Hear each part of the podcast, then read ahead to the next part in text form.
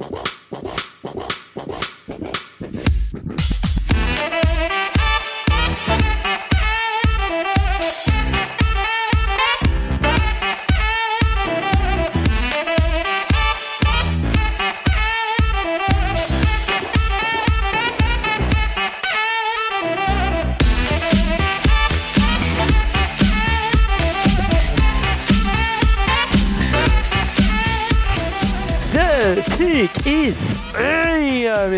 Sejam bem-vindos a mais um podcast do On The Clock. Eu sou Felipe Vieira, estou aqui hoje com ele, Davis Chiodini de Golá Davis. Olá, meu amigo Felipe Vieira, olá, nosso querido ouvinte e assinante.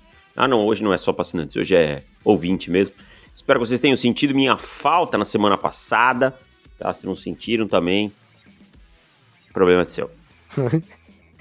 Fazia tempo desse que, que a gente não tinha uma semana completa é, entre a dupla Felipe e Davis. É verdade, né? Você ficou doente na outra, não é verdade? Exato, exato.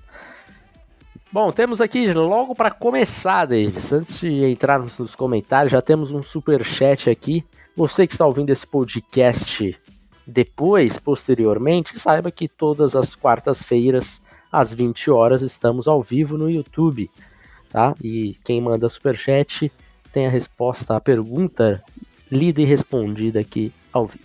Thiago Assis mandou quem vocês têm mais em alta? Keon Coleman ou Malik Neighbors? Keon Coleman para mim. Keon Coleman está na frente? Para mim, sim. Gosto bastante do Malik Neighbors. Não gostava tanto antes da temporada. Mudei de ideia. Mas é, eu gosto, gosto mais do Keon Coleman. Acho que faz, consegue fazer coisas diferentes, assim, com uma frequência que até é um pouquinho assustadora. É, eu, eu gostava dos dois, né? É, eu tinha os dois no, no meu top 5. Aliás, acho que era legal a gente revisitar esses top 5 aí, aí para ser. assinantes, né? Porque a gente fez só para assinantes. A gente revisita isso daí é, e faz um. O que mudou de, desde, a, desde o início da temporada. Mas ambos, para mim, subiram estoque. Né? Sim. Eu tinha os dois no top 5 e ambos continuaram subindo, fazendo coisas diferentes. Inclusive, eu acho que, para mim, hoje o debate do wide receiver número 2 da classe está entre esses dois nomes. Também acho.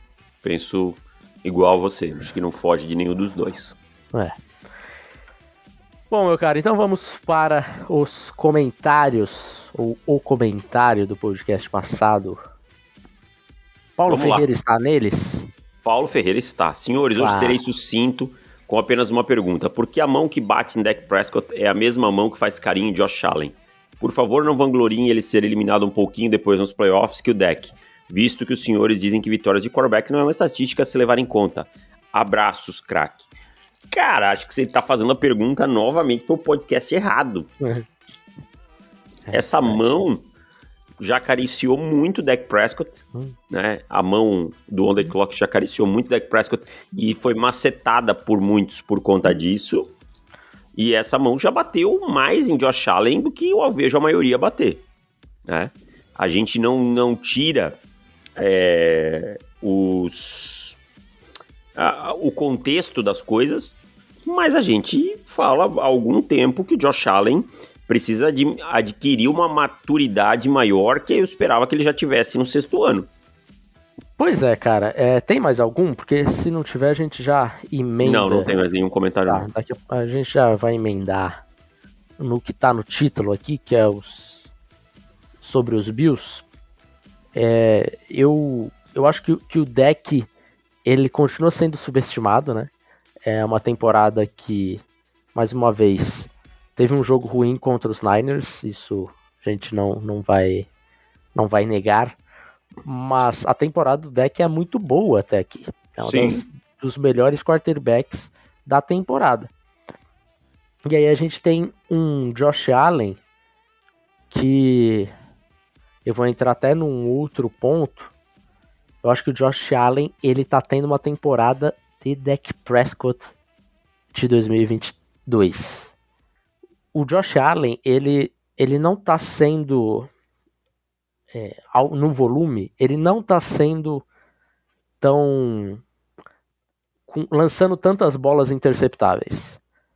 Mas ele tá sendo azarado. Azarado, tem esse ponto também. Quando você pega o turnover worth play dele, não é tão alto assim, né? Pois é. E o deck teve uma temporada assim no ano passado. E foi apanhar, é, apanhou bastante por essa temporada. Porque ele teve uma temporada de ah, a bola bate na mão do recebedor, cai no colo do, do defensor, pô, interceptação. Ó, lidera a NFL em interceptação mesmo tendo bolas que interceptações que foram culpa dele na média ali da liga. E o Josh Allen tá mais ou menos nisso aí. Então, é, eu vou seguir naquele, naquele caminho de defender o Josh Allen aqui. O Josh Allen, eu acho que as pessoas estão é, colocando muita coisa, muita culpa em cima dele. Inclusive, os Bills se desesperaram cedo demais ao demitir o Ken Dorsey, Davis. Eu vou te falar um negócio, cara. Essa hum. demissão do Ken Dorsey, eu falei no, no clube de membros do meu canal. É... Com licença, vou beber a maguinha aqui nessa Fica. garrafinha linda aqui, porque todas as garrafinhas já acabaram em casa, porque a água não vence aqui, porque a água gelada não dá. Esse calor de São Paulo tá inacreditável. E Deixa eu só tirar um negocinho que tá no meu carro. Aí.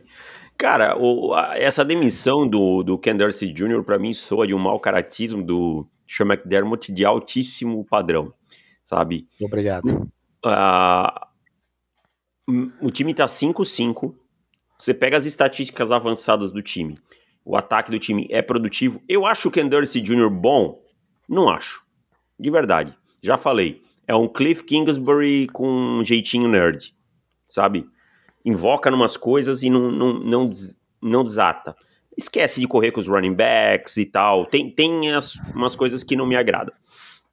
Mas daí é você demitir na semana, após semana 10, num jogo, que o seu ataque comete quatro turnovers e não, não é na conta do, do coordenador, tá? Quatro turnovers, o seu time faz uma falta de 12 homens no special team, que te faz perder o jogo. Será que se não tivesse tido essa falta, de 12 homens, ele teria sido demitido? A não. pergunta que eu faço é essa. Eu acho que não. não então, para mim, é de um mau caratismo enorme. Não é o Ken Dorsey Jr. quem vai e coloca, ó, faz uma leitura horrorosa, como o Josh Allen fez naquela interceptação. Não é ele que dropa a bola que o Gabe Davis dropou e virou interceptação. Na jogada seguinte, teve um drop do Dalton Kincaid, numa bola perfeita. O fumble do James Cook é erro de técnica, tá? Então, para mim, isso soa, sabe o quê? O McDermott dando a mão para salvar o braço. Uhum. Precisa fazer alguma coisa, eu dou a mão e salvo o braço. Mas isso é de um mau caratismo enorme, tá? E assim, ó, nós temos um, um amigo em comum, Fernando Schmud, que, que acompanha os Bills e, e tem canal no YouTube e tudo mais, participa com o pessoal lá da gringa e tal e eu, eu tava lendo e bate muito com o que eu penso. A janela do McDermott se fechou. O McDermott é um mau treinador? Longe disso. Foi importante nos Bills? Importantíssimo. Mas não conseguiu dar o próximo passo. É, eu concordo plenamente, cara. Eu acho que o, o McDermott, ele tá tomando decisão daquele treinador que tá sentindo o assento ficar quentinho, sabe? De preciso, preciso dar alguma resposta aqui. Detalhe, e com aí... contrato renovado no começo do ano, né? É. A gente sabe como, como funciona também os contratos renovados de, de treinadores, né? Sim. Então, é, a gente está tendo uma temporada atípica dos Bills, uma temporada que a regressão à média ela tá vindo com força, assim, e aí a gente tem o lado a, a, a regressão ela é uma beleza, né? Porque quando as coisas estão acontecendo, estão do lado positivo da regressão ali, e aí você fala: nossa, que beleza, está tudo dando certo. Olha como esse time é bom em finalizar jogos. Olha como, ah, tem casca, tem não sei o quê. Isso nada mais é que muita sorte envolvida. E nessa temporada, os Bills estão com um azar. E aí está acontecendo o oposto. E aí é, é, é muito olhar o resultado e não olhar o processo porque o processo dos, dos Bills, falando do Ken Dorsey, não é muito diferente do que do que vinha sendo na temporada passada e nas outras temporadas. Só que o resultado está sendo. Então, é, faltou um pouquinho de paciência de esperar, não, as coisas vão se resolver. Mas, é.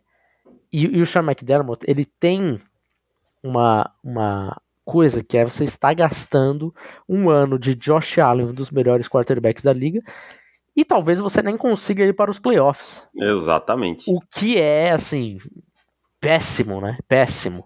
Eu, então... Você vai lembrar, cara, foi, foi uma, uma conversa que a gente estava tendo aqui num, podcast pré-temporada, alguma coisa. Alguém falou sobre. Justamente perguntou sobre o Sean McDermott. Eu falei só uma coisa trágica. Olha o termo que eu usei, eu lembro do termo, por isso que ficou tão. tá tão na minha memória. Só algo trágico, como ficar fora dos playoffs, custaria uma, um, um problema assim pro, pro Sean McDermott, né? E hoje é é, é a realidade. É a realidade, é a cara. realidade, não está nos playoffs hoje. É, é a realidade. Esse time saiu pela, pela projeção que o New York Times faz de é, pós-season, né? Semana a semana. Esse time saiu nas últimas semanas, de, nas últimas cinco semanas, de 87% para 19% de chance de playoff. 19% é duro. E aí a gente tem, por exemplo, quando a gente compara, né?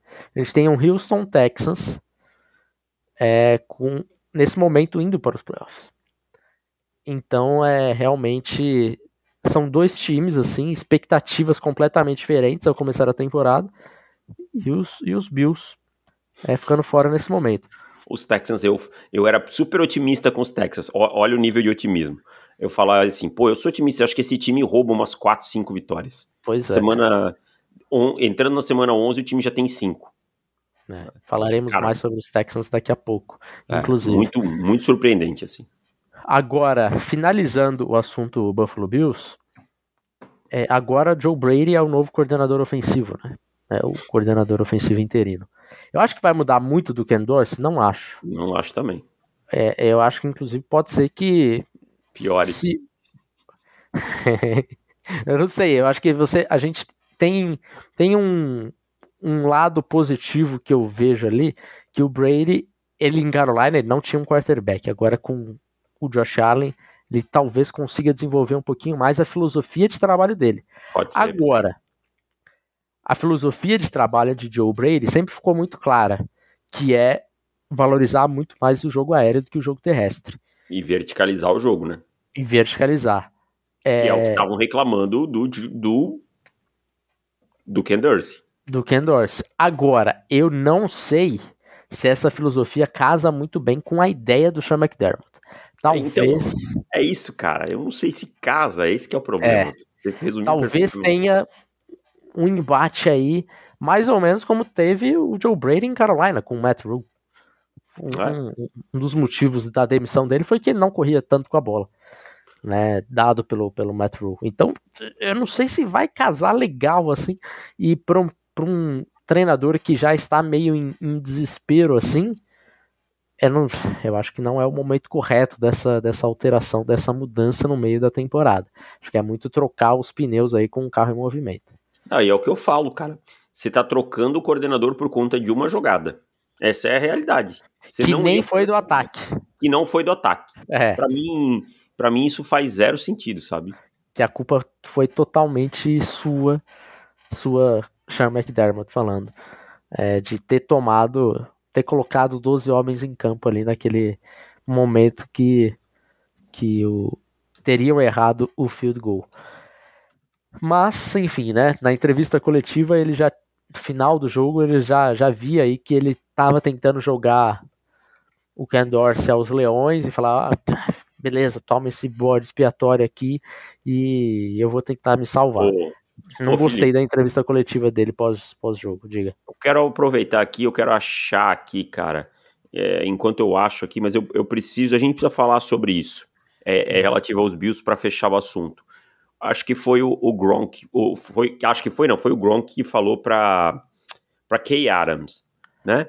É, ele fala em determinados momentos, é, ele não entende qual o problema do Stephon Diggs. E ele fala, Diggs, você é pago Quais são suas preocupações? Né? Ele fala: as estatísticas estão boas, o Josh Allen sempre que pode procura ele, E, e, por que que o... Qual é o estresse todo do Stefan Diggs? Que, cara, eu vou te ser bem honesto também. Uhum. Eu, sou, eu sou obrigado a concordar com o Rob Gronkowski aqui. O, o Stefan Diggs é um xarope, mas de marca maior, sabe? É, toda hora ele enchendo o saco por alguma coisa. Pô, cara, você Se tem. Se tiver 12 targets, não tá bom, cara. É.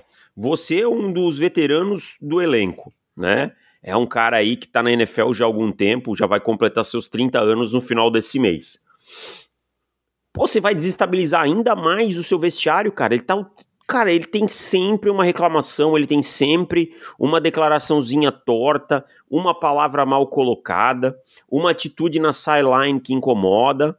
Pô, cara, eu acho de verdade que vai chegar um ponto aí ano que vem, e o, Rob Gronkowski fala que acha que ele não vai estar em Buffalo ano que vem, né? E vale lembrar que com 30 anos a gente vê alguns wide receivers já começando uma curva para baixo, né? É, apesar de eu achar que o Diggs tem mais pelo menos uns dois anos de boa lenha aí para queimar. Uhum. É, tipo, cara, eu acho que vai ser bom para Buffalo em algum momento se livrar do Stephon Diggs.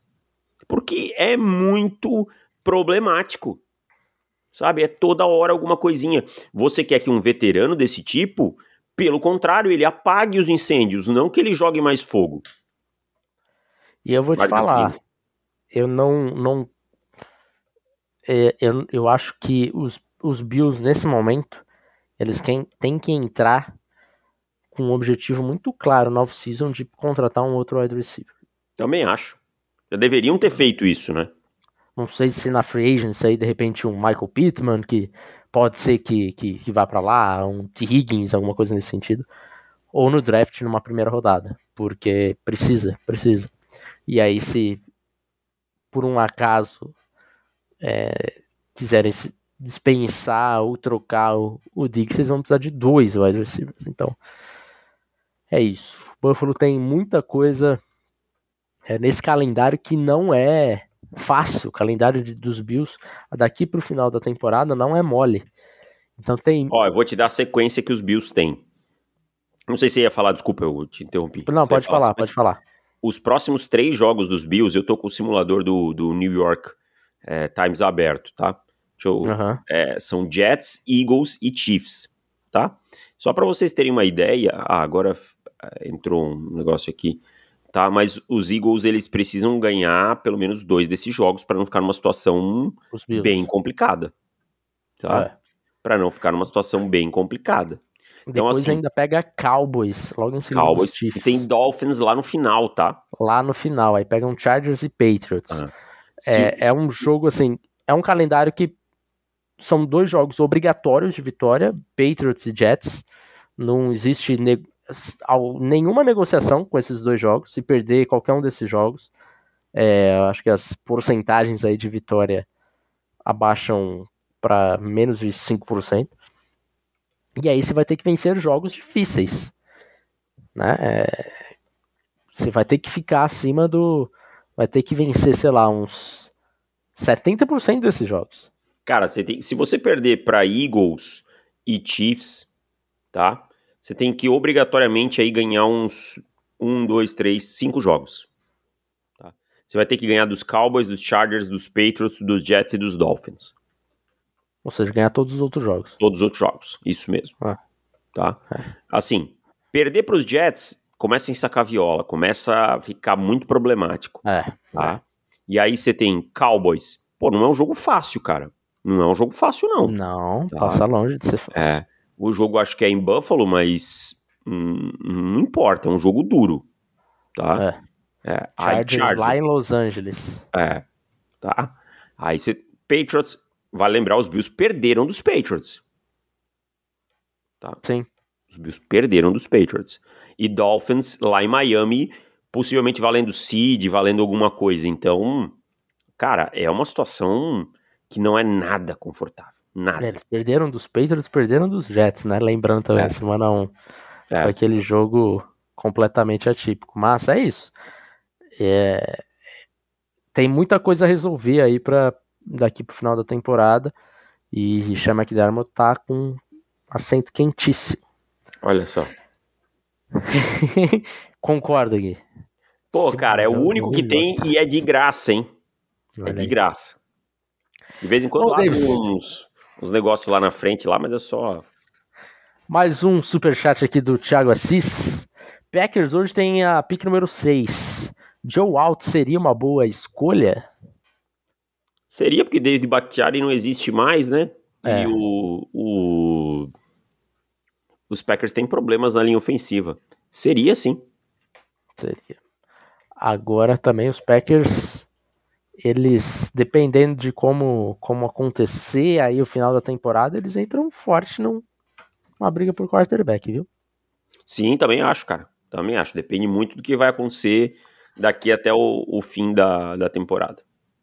Bom, vamos lá, cara, para o próximo, próximo ponto do nosso, da nossa pauta aqui de hoje. Hoje tivemos notícia aí de Deshaun Watson fora da temporada.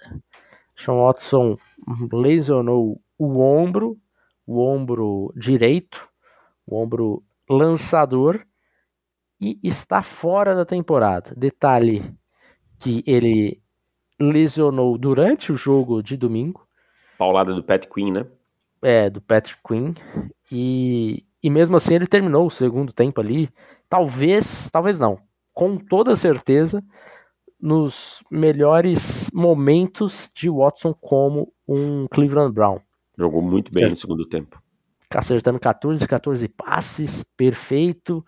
E aí o torcedor que empolgou com o segundo tempo, agora chora, porque não tem Watson e vai ter que ir com quarterback reserva, que nesse momento que quem iniciará próxima semana é Dorian Thompson Robinson Davis. O que muda Cleveland Browns sem Deshaun Watson? Cara, muda muito porque assim, essas campanhas como do último quarto, né, e que teve participação muito forte do Deshaun Watson, hum, não dá, né? Não dá para se esperar isso do, do Robinson nem do PJ Walker, tá? Acho que é uma temeridade colocar o Robinson nesse jogo. Vale lembrar que Cleveland tá sem seus offensive tackles titulares, tá? Vai e sem o da One Jones também, né? Que era o, o, substituto do Jack Conklin e tá, e tá lesionado. E vale lembrar que no outro lado o pass rush tem só, só, tá? Alex Smith e TJ Watt. Agora eu consigo entender se é uma tentativa, tá? Do Kevin Stefanski, que para mim faz uma ótima temporada como treinador, eu acho que é importante frisar isso, lidando com diversas adversidades, mas conseguindo se sair bem, de transformar esse time num time com um QB runner, né, e inserir esse elemento para tentar suprir a ausência do jogo aéreo, mitigar. Aí eu consigo entender melhor. Mas a vida dos, dos Browns ficou muito mais complicada. Essa defesa que é ótima vai ter que jogar muito mais ainda. É, os Browns estiveram na, na negociação ali pelo Joshua Dobbs, né? Na trade deadline. É, lembrando aí que acabaram perdendo o, o, leilão, se é que existiu um leilão por Joshua Dobbs, porque foi muito barato para Minnesota. Mas é, acho que já pensando não na lesão do, do, do Watson, porque é, chegou né, nesse final de semana, é um fato novo, mas pensando já numa possibilidade de, ah, vamos garantir um QB reserva de alto nível. E aí, se eles soubessem disso, certamente eles teriam pago um pouquinho a mais aí, aumentado a oferta, porque o Dobbs seria, acho que aí conseguiria manter mais ou menos o nível que o Watson vinha jogando há, algumas semanas, né? É, aquele Watson da, da, do segundo tempo foi novidade, a gente não tinha visto ainda. Mas pelo menos consegui manter aquilo que, lembrando, temos uma defesa fortíssima dos Browns, que independente do quarterback vai manter esse time na, na competitividade aí em qualquer jogo. Então eu não consigo riscar Cleveland Browns dos, dos playoffs, porque essa defesa é forte demais. Mas as coisas ficaram bem mais complicadas agora, Davis. É. E aí, times como o Buffalo Bills, que estão que a gente tem comentado aqui, acho que agradecem a oportunidade aí que de repente abre uma vaga aí que talvez não tivesse a oportunidade. É, concordo 100%. Mas ainda acho que dá para os Browns brigarem aí por essa vaga.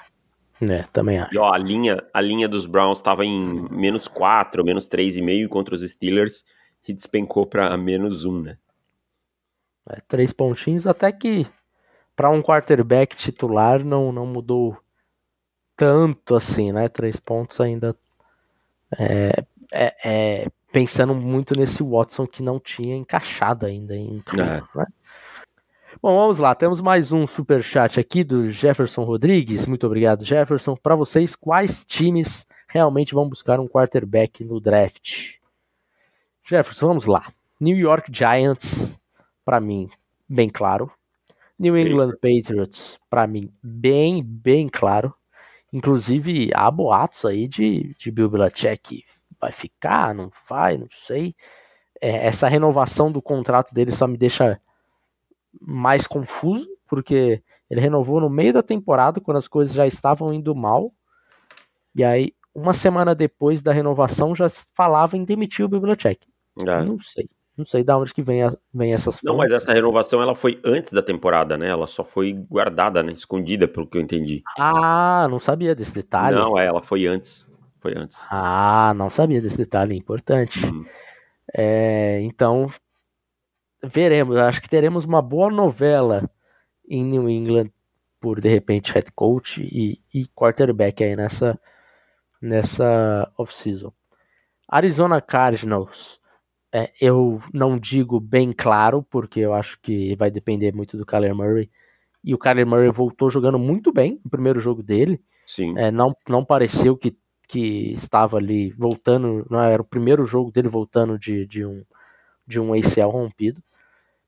É, temos Chicago Bears, que eu acho que está é, uma probabilidade mais alta do que os Cardinals, mas que esses últimos jogos podem dizer alguma coisa sobre o Justin Fields, é, mas particularmente tendo a escolha alta, que nesse momento tem a escolha número um do draft, né?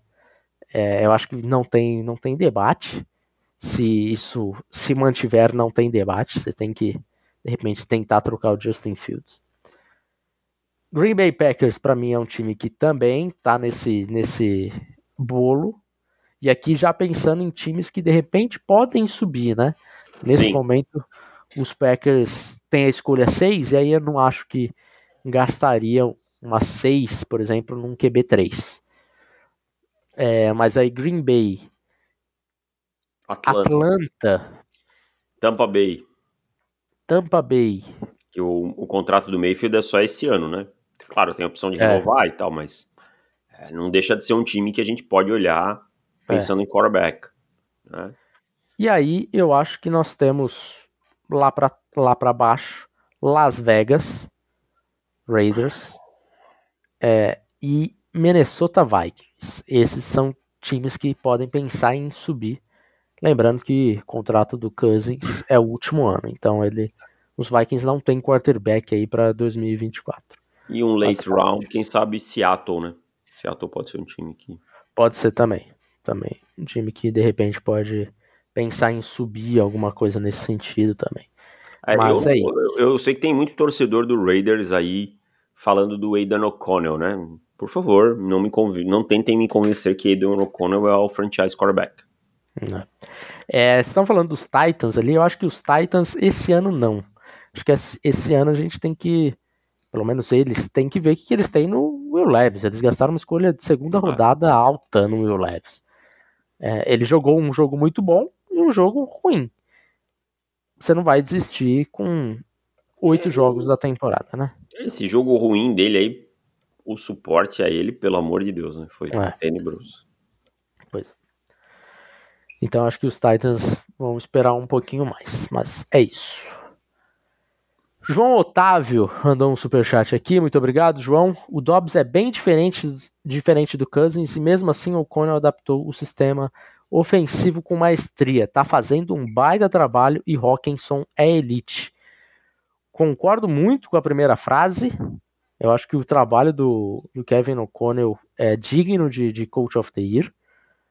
É, e realmente a gente merece dar mais louros aí para, para o uhum. O Hawkinson Elite eu vou ficar um passinho para trás. Eu também fico. Não, não dá para colocar na mesma conversa aí de Andrews, de, de Kelsey Kittle. Tá? Passinho para trás aí também. E o Paulo Ferreira disse que mandaria o superchat às 8h40. Adiantou aí, ó, Davis. Senhores, sabendo o que Mahomes viraria, o Cleveland Browns mudaria o first pick overall em 2017 no Miles Garrett? Não, né? Que jogador bizarro. Nem o QB1 conseguiu lidar com ele. Um abraço, Paulo Ferreira. Meu amigo Paulo, se o Cleveland Browns pudesse voltar no tempo, saber o que o Mahomes se tornaria, eles entregariam o Miles Garrett, o Zadar Smith, o Denzel Ward, mais umas cinco piques para frente se precisasse. Porque nunca um quarterback como o Patrick Mahomes, the real QB1 on National Football League. The real. Gastando inglês. Uh, not your fake. Tá? é, não Nunca um quarterback como o Patrick Mahomes pisou em, no, no em Cleveland para ser o seu titular. É, não trocaria, Paulo. É, quer dizer, trocaria bastante, né? Seria, seria é. Patrick Mahomes. Fique, é, fique com toda certeza no seu coração. Eu sei que no fundo você sabe. Mas agradecemos o superchat. Davis, vamos lá, vamos para mais uma pauta. Superchat hoje está animado. Continuem, continuem. Estamos ainda na EFC, Davis. Muita coisa acontecendo na EFC, então precisamos ficar nessa conferência que é o futuro da NFL nesse momento. CJ Stroud, Davis, já é um QB top 10 da liga? Eu acho que quando a gente fala dessas coisas de top, eu ando numa batalha contra a ranquização. O top. Uhum. Tá? Acho que a gente tem que dar contexto. É um QB no âmbito geral da liga, tipo, é um dos 10 melhores QBs, tipo, ah, vamos parar aqui e tem que listar quem é melhor. Eu não tenho amostral do, do, do CJ Stroud para dizer que ele é melhor que fulano, fulano, fulano, que já tem 3, 4 anos. Ou, ou 10 anos de liga. Mas quando a gente vai falar na temporada, sem sombra de dúvida. Sem sombra na temporada, ele é top 3? Hum, top 5, acho. Top 5? Ah. Cara, o CJ Stroud é inacreditável. É inacreditável. Acho que nem o Davis que é, era tinha ele como QB1 imaginava algo Não. parecido nem que o CJ Stroud está fazendo. Nem os Texans que escolheram ele tinham, pensavam que seria nesse nível, sabe? É inacreditável. A temporada dele é histórica é, é um ponto que eu. Você olha esse. esse e aí, Demico Ryans também merece muito Bob Bob Slowick também é coordenador ofensivo. Cara, eu eu duvidei muito dessa troca dos, dos Texans. Não do, do Stroud, mas quando eles subiram pro Will Anderson, eu achei que teria sido uma troca tenebrosa, assim. Porque esse era um time, você olha quando ah, um quarterback novato assumindo, podem as coisas podem dar errado, é, que é natural, e, e você vai estar tá entregando uma pique de primeira rodada alta para o outro time, sendo que você não tinha a extrema necessidade de fazer isso. Você não estava dando essa escolha de primeira rodada para pegar um quarterback. Você estava fazendo isso para pegar um, um pass rusher. Então, eu eu queimei muito a minha língua, porque essa troca para mim tinha sido catastrófica. E tem sido espetacular, né? Porque assim, hoje, se você parar para pensar, os Texas, se o campeonato acabasse hoje, os Texas estariam, estariam nos playoffs. Você Eu dar uma escolha 20 para pegar o Will Anderson, subindo da 12. Tá ótimo, né? Perfeito, cara. Perfeito. Ei, e, e, vou te dizer outra coisa, hein? Os Texans, eles pegam os Cardinals, são favoritos, ok? Você tem que respeitar agora com o retorno do Kyler Murray, mas são favoritos. Uhum. e daqui duas semanas eles pegam os Jaguars. Vale lembrar que eles venceram os Jaguars no primeiro confronto, então se eles vencem de novo, igualam a campanha dos Jaguars, porque hoje eles estão um jogo atrás, assumir a liderança da sua divisão. E eu, eu vou falar uma coisa, que, Eu acho o cenário mais provável? Não acho. Acho que Jacksonville é, é favorito ainda. Mas não é um cenário que eu olho e digo assim, nossa, tô realmente espantado que isso aconteceu. É, sabe, é um problemaço. Não, eu uhum. não acho que, que seja nesse, nessa naipe, não. Eu acho que pode acontecer. Eu vou te falar uma coisa. Hoje, se a gente pegar os cinco melhores jogos do CJ Stroud na NFL e os cinco melhores jogos do Trevor Lawrence na NFL, ah, junta quais são os cinco melhores juntando os dois. Eu acho que nós vamos ter uns quatro jogos do CJ Stroud e um do, do Trevor Lawrence. É, o Trevor Lawrence ele não tem grandes performances, aquelas signatures, né? Assim, uhum. que, que você. Ah, você vai falar do playoff? Não dá para falar. Porque o primeiro tempo do, do Trevor Lawrence foi horrível nos playoffs. Né? Uhum. Foram quatro interceptações e a verdade é que o Trevor Lawrence só tirou o time de um buraco que ele enfiou o time. Né? Sim. Então, é, passa por aí. Então, cara, é, acho que queimou um ring light aqui. Mas eu não sei se quatro do, do CJ Stroud, mais umas três aí entram, cara. É. Então hoje a gente tem um, um uma. É, para você ver, né? A gente falava de Trevor Lawrence como o príncipe prometido. E o CJ Stroud ali, um, um cara disputando se poderia ser o QB1, alguns achavam que sim, outros achavam que não. É numa classe que todo mundo quase que em, em, unanimidade concordava não ser uma classe assim de encher os olhos de quarterback.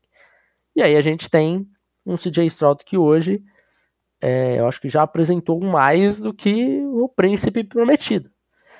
É, não sei, teve alguns jogos aí ano passado do, do Trevor Lawrence e tal, que ele foi muito bem. Eu lembro o jogo contra Baltimore, por exemplo, que ele jogou muito e tal. Mas a verdade é que assim, o Trevor Lawrence nunca parece que nunca consegue dar o próximo passo. Se vai dar esse próximo passo, demora muito. Né? Acho que, que passa por aí. E o, e o Stroud, cara, sabe o que me chama a atenção no Stroud? A capacidade também de virar a página. Ele lança uma interceptação que bota os, os Bengals na red zone, que vira um empate, basicamente, né? Que uhum. vira, diminui para uma posse, depois vira um empate, e ele vai lá e conduz a campanha da vitória, cara.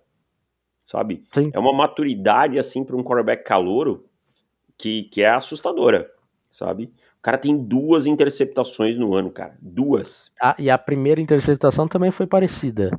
Foi. Assim, no sentido do resultado final. Porque ele lança a interceptação, aí os Texans conseguem um turnover dessa interceptação e aí entra o Stroud e marca o touchdown. Então, assim, não impactou o jogo, sabe? O cara tem 15, é... 15 2, cara. É, é. Então, o CJ Stroud aí, acho que mais um quarterback na AFC que vai ah, ficando... Uh, ah, CJ Stroud 2023 ou Justin Herbert 2020? É um bom debate. Um bom debate. Não sei, precisaria, precisaria dar uma olhada com mais calma, Davis. Coloquei no fogo essa, hein? É, essa é dura, essa é dura. Acho que o Herbert é mais espetaculoso, assim, sabe? Acho que o Herbert é mais plástico que o Stroud. Acho que esse é um, um ponto do jogo do Herbert. Mas também o Stroud é mais, em alguns momentos, é mais eficiente. Yeah, yeah. Que é. no ano de calor, né? Exato. Bom, Davis, vamos então para o nosso Temos último. Mais ou, ou vamos para mais palpite? uma? Vamos palpite, eu acho. Acho que vamos, vamos guardar palpite? Lá é, semana que tá vem. Bom. Né? Tá bom, semana que vem faremos. É, vamos então para os palpites, lembrando que semana passada as coisas ficaram iguais, Davis. Empatamos aí, você acertou um diferente, eu acertei um diferente você segue com dois de vantagem, Davis. Exatamente. Estou chegando, Davis. Estou chegando. Bom, vamos lá. Thursday Night Football entre Cincinnati Bengals e Baltimore Ravens em Baltimore. Jogaço, hein, para abrir a semana, hein? Vou é, com Baltimore Ravens. Também vou com Ravens. Steelers e ó, ou outro Brown. Time, outro time que liga o alerta, hein? Esse Cincinnati Bengals, hein? É, esse time também está fora dos playoffs nesse momento. E, e vai e... se perder amanhã, se complica bem legal. É. Parecia que estava salvo, né? Porque assim, é. aquele começo de temporada com a lesão do, do, do Burrow, parece que conseguiram sair com leves escoriações, assim, mas aí perderam um jogo que não era para perder. Jogo que era favorito aí por sete pontos e meio. É, quando você torra a gordura, amigo, no começo você vai ter que pelear atrás, né? É. E aí, indo para o domingo, não temos mais jogos de manhã, o que é uma tristeza sem fim. Temos Steelers e Browns em Cleveland, Davis.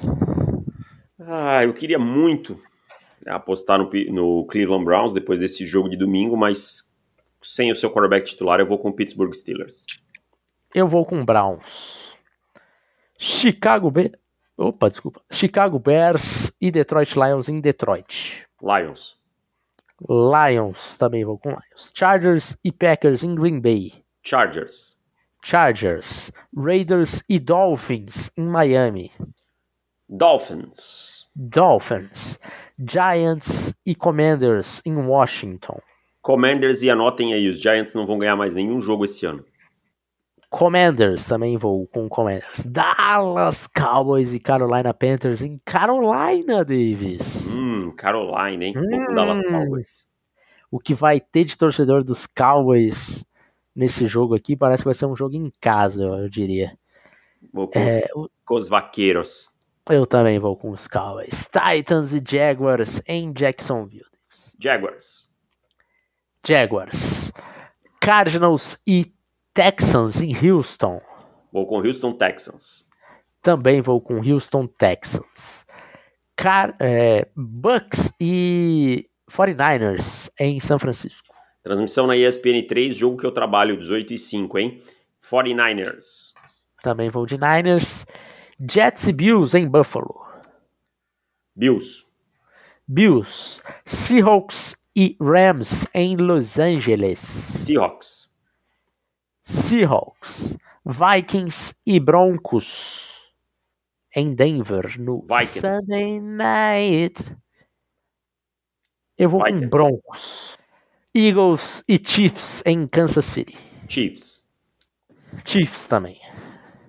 E aí fechamos com dois palpites diferentes: Vikings e Broncos e Steelers e Browns. É isso. É isso. Um abraço, meu querido chat. Muito obrigado a todo mundo que esteve conosco aqui. E até mais. Valeu. Tchau. Tchau.